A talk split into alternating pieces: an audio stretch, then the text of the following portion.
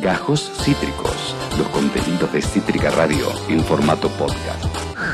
El vértigo, griterío e intensidad de la política real. Política real. Traducida por Facundo Pérez. Facundo Pérez. En Barullo Político. Le mandamos un saludo a Nacho Horta, amigo nuestro, que me compartió la historia de un tipo que al cual los amigos le hicieron una joda de difundir su número de WhatsApp, amigo nuestro, y columnista de este programa, Nacho Horta, los lunes con Te juro que pasó, por supuesto, que me hizo reír mucho en el corte porque me mandó la historia real de un chabón que los amigos le difundieron el número de WhatsApp en un grupo de compra y venta de figuritas diciéndole que tenía como 300 paquetes por 100 pesos y los, decía el chabón, le llegan 60 mensajes por minuto. Esos son amigos. Hermoso, sí. ¿Saben quiénes son amigos también? Los que te saludan por el feliz día del actor. Así que le quiero decir a todos mis colegas actuantes, feliz día, los quiero mucho, que tengan un maravilloso día hoy, actrices y actores. ¿Es el día del actor? Sí. ¿Posta? Sí. No, mentira, no es el día del actor. Día del actor, vos también. Día del actor, a ver. Día 8 de mayo. 26 de agosto. Y mira, el chabón se creyó que no íbamos a saludar. Feliz día, pongan el graph. Inventen un graph de algún lado. Feliz día del actor a Facu. Pongan una imagen, algo. Pongan de Rani, de, de- de Gabriel Corrado, algo. Feliz día. De la porta. po- Feliz día del actor Facu. Se la que yo creo. Vos a qué hora te tenés que ir. Eh, ahora. A las 4 cae la torta. Vos mira la mala. Mira vos. Te mandamos una porción hoy. Dale. Hoy en microteatro. Sí, hoy estamos el último fin de semana en microteatro, ojos que no ven. Che, está muy divertida. Creo que es la, la obra más graciosa que hice en mi vida. Muy bien. De lo, siendo muy Sí, sincero, sí, ¿eh? Es la más graciosa que hice en mi vida. Eh, nos queda hoy y mañana. Vengan, Hoy son voy. cinco funciones por noche, arrancando a las 9, terminando a las 12. Eh, además hay otras tres obras eh, para ver, también muy lindas, muy buenas, muy graciosas. Eh, los esperamos. Y Yo hoy voy. en, aquí estamos en agosto, en septiembre voy a descansar y en octubre volveré con más. Upa, ¿qué será? Guarda. No, ¿Lección de anatomía? Eh, sí. Yo hice el casting, pero no, me bocharon. Fuck you. Hoy, además de ir a ver microteatro, hoy vuelvo a cursar en sociales. Yo no sé cómo voy a llegar a la noche, ¿eh? O sea, ojos que no ven, va a ser literal. No, no, no, pero sí, eh, y sí, tengo, tengo que prepararme políticamente porque hoy vuelvo a, la- a sociales. ¿Qué te pasó? Estoy llorando por dentro. Y tengo una frase que ilustra una fecha que está por venir al calor de todos los eventos que están ocurriendo en torno a Cristina, en torno a- al peronismo. Hay una voz populi, pongámosla así, bien, bien genérico, que está hablando de el próximo 17 de octubre, que faltan un mes y monedas, casi dos meses, como el mejor 17 de octubre en décadas. Se está como gestando y feliz, feliz- ¿Qué es eso? Aparte es del actor Facu. Todos los actores que son Facus. Digo, no hay coma. No sé si encima curse de imagen, tipo feliz, Feliz del actor Facu. feliz del actor Facu, hermoso. Feliz día a Lu también, de Lu. la actriz. Lu Conde, que es actriz, por supuesto. Sí. ¿Cuántos son? Un montón. Somos un montón. Vos también. Nah, fíjate. La, la comunidad es muy amplia. Es como, como el peronismo. Todos son peronistas, salvo que hay algunos que no lo saben. Todos son dentistas, pero hay algunos que no lo saben. Hermoso, hermoso. Feliz día del actor Facu. Bueno, pará, lo del 17 de octubre. La estás quemando un poco Uh. porque viste todo lo que este gobierno dice que va a ser espectacular, termina no siendo. Falta mucho, pero sí hay algo que sucedió de que... Voy a decir algo que no se dijo nunca en los medios en estos días. Pero esto que acaba de pasar, ¿qué te pasa? se, se rompió Tevi, se rompió. Sí, sí, sí. Eh, esto que, que acaba de pasar con Cristina, creo que un poco lo decíamos en Barullo, eh, nos da una causa. Eh, ordenó, Sí, ordenó, sí, sí, nos dio la épica que le estaba haciendo falta al peronismo, al kirchnerismo, al propio gobierno. No hay declaración de, de Alberto, por más torpe que sea, que pueda evitar eh, esa vigilia que se da en la casa de Cristina. De verdad ordenó y dio, dio un- una nueva lucha hegemónica. ¿En qué sentido? Empieza a ser cool, otra vez, bancar a Cristina. Los que siempre la bancamos, bueno, lo sentimos, pero después hay, es como una mancha de aceite. La- las demás personas que, se encuentran en la periferia, que van y vienen o lo que fuese, frente a tal demostración de, compromiso y de injusticia, eh, dicen, che, no, está, está mal lo que están haciendo con Cristina. Y lo veo en, en pares, ¿no? Que no, no están tan empapados de la política, pero que en estos momentos de repente eh, se, se, se, mm, suben a la causa. Totalmente, totalmente. Me ocurre algo con el arco narrativo de esto. Más allá de que Cristina no diseñó la causa ni, ni diseñó a Luciani para que esto fue una, una serie de hechos adrede, pero independientes a, Cristina. Luciani es una figura indep- dependiente de otros poderes, pero independiente a Cristina. Y en ese sentido, hay una narrativa clara, que es, hay una causa, en este caso, a denunciar la persecución judicial a Cristina. Hay un punto que creo que lo hablamos al principio de, de Barullo. Yo, de hecho, me, me como mis propias palabras, de- lo cual ya, ya- ya está, yo lo hago todo el tiempo. En un momento yo decía, ¿cuánto puede penetrar en la opinión pública la, eh, el debate judicial? Un debate que requiere entender muchos puntos, un debate que usualmente es engorroso, un debate que tiene puntos que no son tan urgentes como el salario básico universal, que el salario cubra la canasta básica. De repente, los problemas siguen, digo, el, el problema salarial, el problema económico continúa, por supuesto. Al mismo tiempo, tenés una, una, un desenlace de los hechos en torno a Cristina que se comprenden. Se comprenden porque hay una fuerza popular, porque hay un mensaje bastante claro de Cristina. Hay hasta una especie de. A mí me pasó cuando escuchaba a Cristina en la radio el día que salió, porque no le dejaron ampliar su, declaración, y salió desde, desde el Congreso en sus redes sociales. Hay hasta una especie de.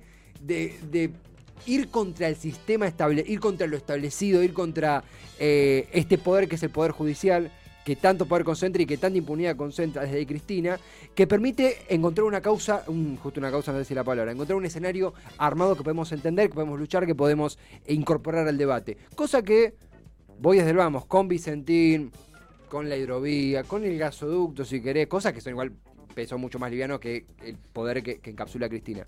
Pero que el gobierno las, las administró de tal forma de que no quedaba claro cuál era el fin, por qué los que nosotros apoyaríamos o apoyamos de repente reculaban o tenían ese, ese contrapeso tan jodido en el momento de las decisiones, esta cosa de un decisionismo culposo de, de- Alberto, o mejor dicho, una toma de decisiones culposa eh, e inacabada de Alberto, de Alberto Fernández eh, en diferentes aptitudes políticas a lo largo de estos tres años.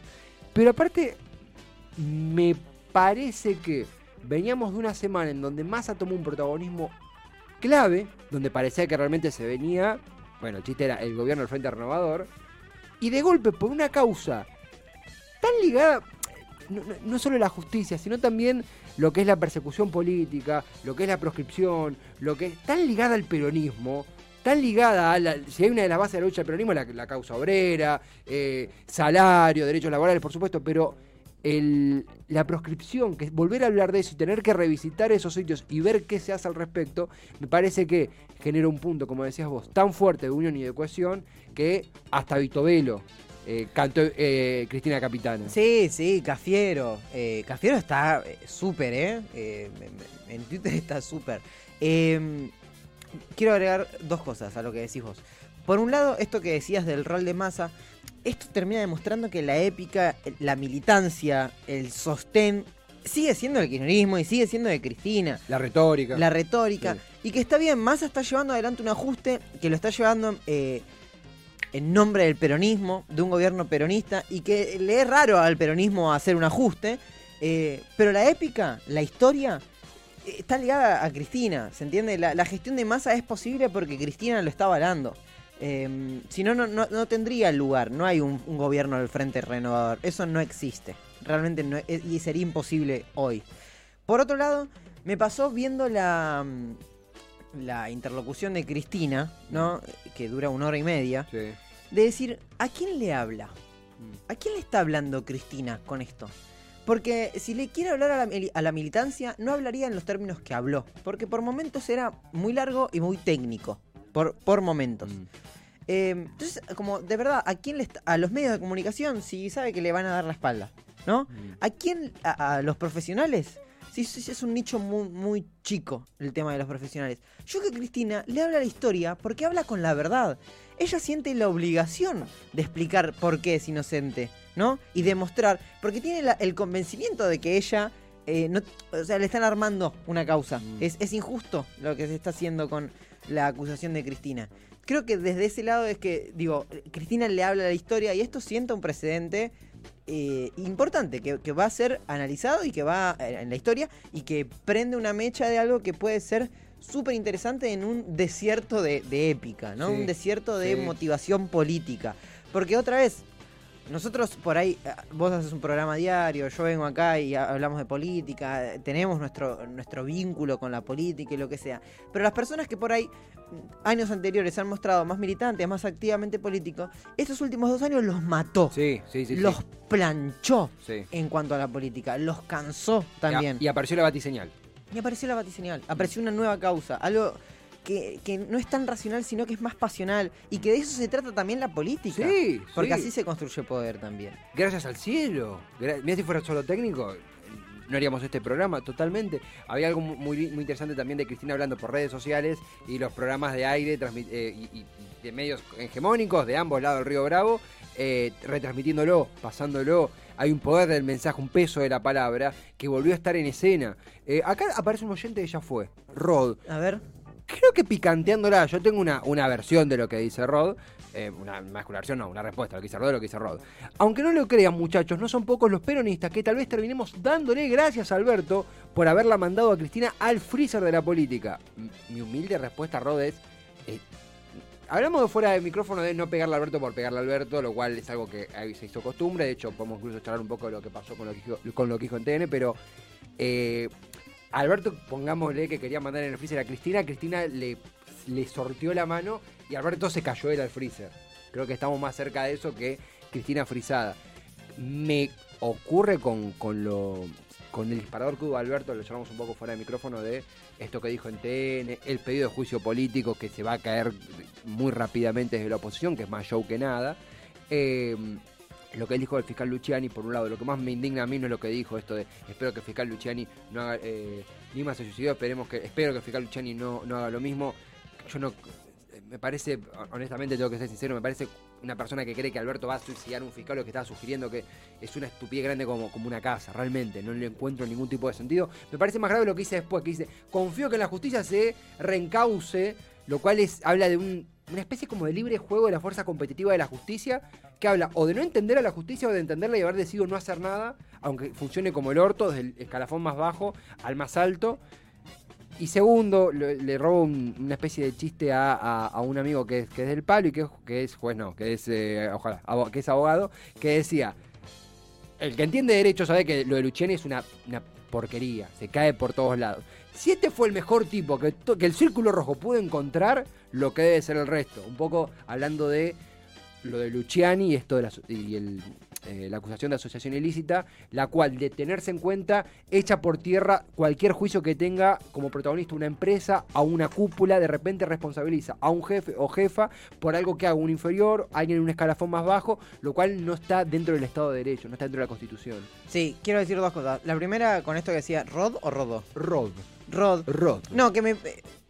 Eh, acuerdo con lo que dice de Tevi. Y también me, me llama la atención de un peronista eh, mandar al freezer a alguien, ¿no? Siendo peronista, tantas veces se ha dicho que el peronismo ya fue, que el peronismo murió y el peronismo si- siempre se reinventa. Bueno, con Cristina me parece que decir que Cristina está en el freezer de la política es eh, estar mirando fuera del tarro. ¿No? ¿no? fue a buscar algo, tipo buscar helado. Va a buscar la, claro, llenar el freezer, no sé, algo de eso. Eh, llenar la heladera. Ojo por ahí. No, y por otro lado, con esto que decías, Alberto, yo. no, ya no es. Me acuerdo en 2021 que yo sentía algo muy pobre Alberto. Viste, pobre Alberto. Ahora ya no es más pobre Alberto porque varias cosas de las que pasan son culpa de Alberto y de su inacción en el Mm. poder, sobre todo. Y pobre Alberto nada. Pero sí que lo tienen de punto. Y sí que es muy fácil pegarle a Alberto. Digo, es Sí. cool y es muy fácil pegarle a Alberto. Por torpeza de Alberto y porque todos le pegan a Alberto. Vean la nota en TN. Alberto nunca eh, dice con mala intención la, comparación que hace entre Luciani y Nisman. Es como, che, los periodistas le dicen, bueno, ¿y no cree que a, Ni- Luciana le puede pasar lo mismo que a Nisman? Y Nisman se suicidó. Yo espero que Luciana no se suicide, pero no, no, no. O sea, es eso, ¿entendés? No hay mala intención ni amenaza. Hay torpeza en su declaración, seguro. Pero está totalmente tergiversado. Y creo que es hijo de una sobreactuación totalmente nefasta que le está pasando a la política y que Alberto, dentro de su torpeza, se sube a esa sobreactuación. ¿A qué me refiero? La oposición le hace un juicio político a Alberto.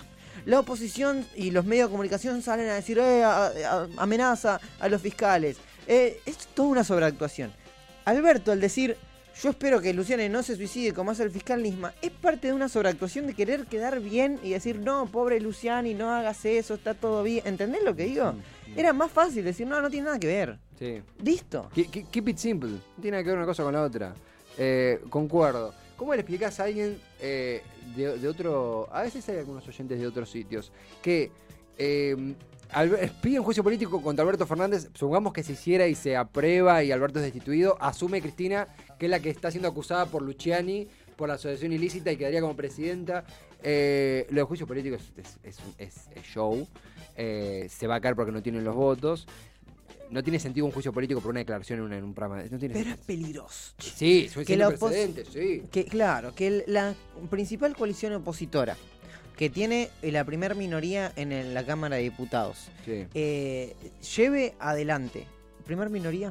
Sí, primer minoría. No, no tiene la No primer sé si es minoría. primer minoría, eh. No, no.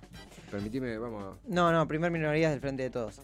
Eh, pero la principal coalición opositora lleva en tu juicio político contra el presidente por esta pelotudez. Mira, digo la verdad, era más fácil llevar un juicio, o más digno llevar adelante un juicio político por la foto Sí, sí, en 2021 sí, sí. que Sí, por esto. Sí, sí, sí, sí, sí. Eh, me- eh, primera, claro, eh, ofi- oficialismo frente a todos 118. eh, la oposición tiene 124, claro, está contando a la izquierda eh, y al frente izquierda y al Partido Obrero. Mira, estaban divididos, está dividida la izquierda. Así estamos. La izquierda, No, debe ser dos, dos bloques, pero digo, eh, yo creo que entraron juntos porque Sí, fueron en sí, Fit. U. sí, sí, sí, igual sí, igual sí. Eh, algo que también me ocurre, me quedé colgado viendo la... me cuesta mucho no, no quedarme absorbido por Wikipedia cada vez que abro eh, cualquier, cualquiera de sus páginas. Eh, como para... Acá dice... Acá tengo... Para, acá tengo uno, según, Wikipedia, estamos hablando de Wikipedia. Oposición 124, 10 116 Juntos por el Cambio, 3 Frente Izquierda y los Trabajadores Unidad, 2 Avanza Libertad, 2 La Libertad Avanza, 1 Partido Obrero Fit Unidad. Cuando voy a Romina del Pla, claro, pero entró con, con la izquierda. Sí, es todo Fit U. Y van a romper las bolas. Y después tenemos a Miriam Bregman encabezando el de eh, Frente Izquierda y los Trabajadores Unidad. Te hago una pregunta. ¿Viste que fue como noticia el hecho de que la izquierda... eh, Se peronizó. No. Se peronizó. No, digo, marcó su disconformidad con el proceso judicial a, a Cristina. No así Juntos por el Cambio. La gran mayoría, porque por ejemplo Pichetto Sí. ha dicho públicamente que también eh, no- tampoco le parecía bien. Eh, Milei, Expert, como más la derecha, sí apoyó esto que es este pedido de condena. Pero no sé qué pasó con eh, la eh, Alianza Federal, ¿se llama cómo se llama? Consenso Federal. Consenso- Digo, Graciela Camaño, Randazo, ¿se manifestaron eh, en cuanto a esto? Yo te digo, creo La que yo no vi ningún. No vi ningún. Ya veo que capaz algún tuit, por ejemplo, de Randazo. Eh, no, no tengo, no recuerdo haber leído. Qué fácil no, no posicionarse, ¿eh? Es facilísimo. Pero ganarían algo. El último tuit de Randazo es de hace 15 días. Bueno, este- es el. es- Está de vacaciones, Randazo. eh, claro, cuando volvamos a tener año impar vuelve a aparecer. Eh, igual sí es increíble, realmente es, es asombroso. Se, se- se regala muy fácil. Me parece que. Yo lo de la izquierda lo entiendo por el lado. Pa, no, no, no. Tiene sentido. ¿Cómo lo capitalizan? Eh, si son un peronismo alternativo. Eh, No- Ah, vos decís de eh, consenso federal. consenso- eh, sí, eh, que tiene otro Pensé nombre. que le estabas diciendo peronismo alternativo a la izquierda. También. Ta- Los diputados están en. Y con todo lo que es el bloque federal están. Sí, están en otra. Están. Yo creo que están contentos con masa. Eh, Sí, no, y que es lógico que no se que no se pronuncien porque no saben que es una boludez la, el pedido de condena, pero no les conviene aparecer ligados a la figura de Cristina. Lo que hace la izquierda es seguir con su mm, cuestión más pura y, e in- honesta intelectualmente, que ahora voy a hablar de Tenemou, que mm, nada, realmente les parece Sí. que el, el rótulo de asociación ilícita no debería existir, lo vienen sosteniéndose mucho, más allá de que sea Cristina o quien sea la persona que a la cual es acusada de eso, y habla de juicio por jurados. Sí, sí, eh, a Chipi Castillo vi que puso todo de juicio por jurado por causas de corrupción. No tengo info de cuánto, qué tan efectivos pueden ser o no. eh, pero bueno, tiraron también su propuesta. Tiraron un posicionamiento y una propuesta. Eh, desde la lógica técnico-política fueron bastante eficientes. Me parece sumamente rescatable. Manuela Castañera también, del MAS, Nuevo MAS. ¿Qué hace de Tenemau? No voy a decir algo de Tenemau. Tenemau se pone como ejemplo de Corea del Centro. Eh, sucede mucho en, Sí, en programas de, Tuvo de un programa llamado Corea del Centro. Estuvo con María Donnell. Sí. Eh, Tenemos no es para nada eh, Corea del Centro. Y hoy yo lo escuchaba, hoy o ayer, ayer escuchaba a Tenemon decir que lo que había hecho Alberto Fernández en TN era una amenaza. Y yo creo que cualquier persona que, que vea la entrevista y que es honesto intelectualmente, entiende y puede razonar de que jamás eso es una amenaza. Entonces, eh, lo que está haciendo Tenenbaum es mala leche. No, no, no, no es honesto intelectualmente. Y nada, quiero salir al cruce de Ernesto Tenenbaum porque no da. Chao, chicos. No, igual sí, igual sí, igual sí. Banco, banco fuertemente. Banco No, porque basta de poner a, a- a Ernesto Tenenbaum como Corea del Centro y decirle, ah, sos un tibio. No, mentira. Al- eh, él tiene un posicionamiento político que es válido, háganse cargo. Y, y si querés con esto cerramos, hay algo también mucho del Twitter, de entro a Twitter, Alberto, dos puntos. Nima se suicidó, pero que Lu- Luciani no haga lo mismo, un, un textual de TN, sin video, sin nada. Incluso de los propios peronistas, al- cito, Alberto, sos un pelotudo, eh, cosa de... no- nosotros mismos a veces no hablo de peronismo en general, no chequeamos la entrevista. Es La- que es- tenemos el- Dale, escuchémoslo. Pero digo, es fácil pegarle a Alberto, por eso. También lo hace fácil él, pero... realmente alentar la idea de que le puede pasar al fiscal Luciani lo que le pasó a Nisman. Miren, hasta acá lo que le pasó a Nisman es que se, se suicidó. Hasta acá no se probó otra cosa. Yo espero que no, que no haga algo así el, el fiscal Luciani, que en verdad, nada, pana, está- él cumple el rol de fiscal en un juicio, él creyó cumplirlo adecuadamente así, diciendo lo que dijo, yo lo escuché, la verdad me parece un disparate todo lo que dijo, me pareció, me pareció de una debilidad jurídica asombrosa, asombrosa. Bueno, ves, dos cosas voy a decir. Primero, es muy torpe declarando y se va juzgando a medida que va hablando y la va embarrando cada vez más. Y segundo, el graph era Nisman se suicidó. Sí. O sea, lo importante que había dicho Alberto para la persona que hizo el graph, que estaba viendo en ese momento y que seguía el hilo de la conversación, es que había asegurado que Nisman se había suicidado. Ninguna amenaza al fiscal Luciani.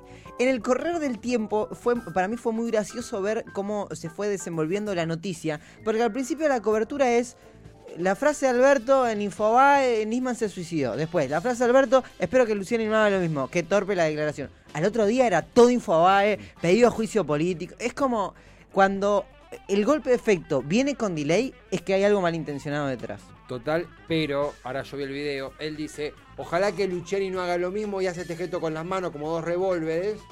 Y yo sé que Alberto mira así, directo, vos mira el tipo como de siniestro, que Siniestro, es loco, siniestro. Mira así, y yo sé que cuando estaba parado Alberto, en diagonal está el baño de TN. Sí. ¿Y sabes cómo se llama la persona que limpia el baño de TN? Fiscal. Ah.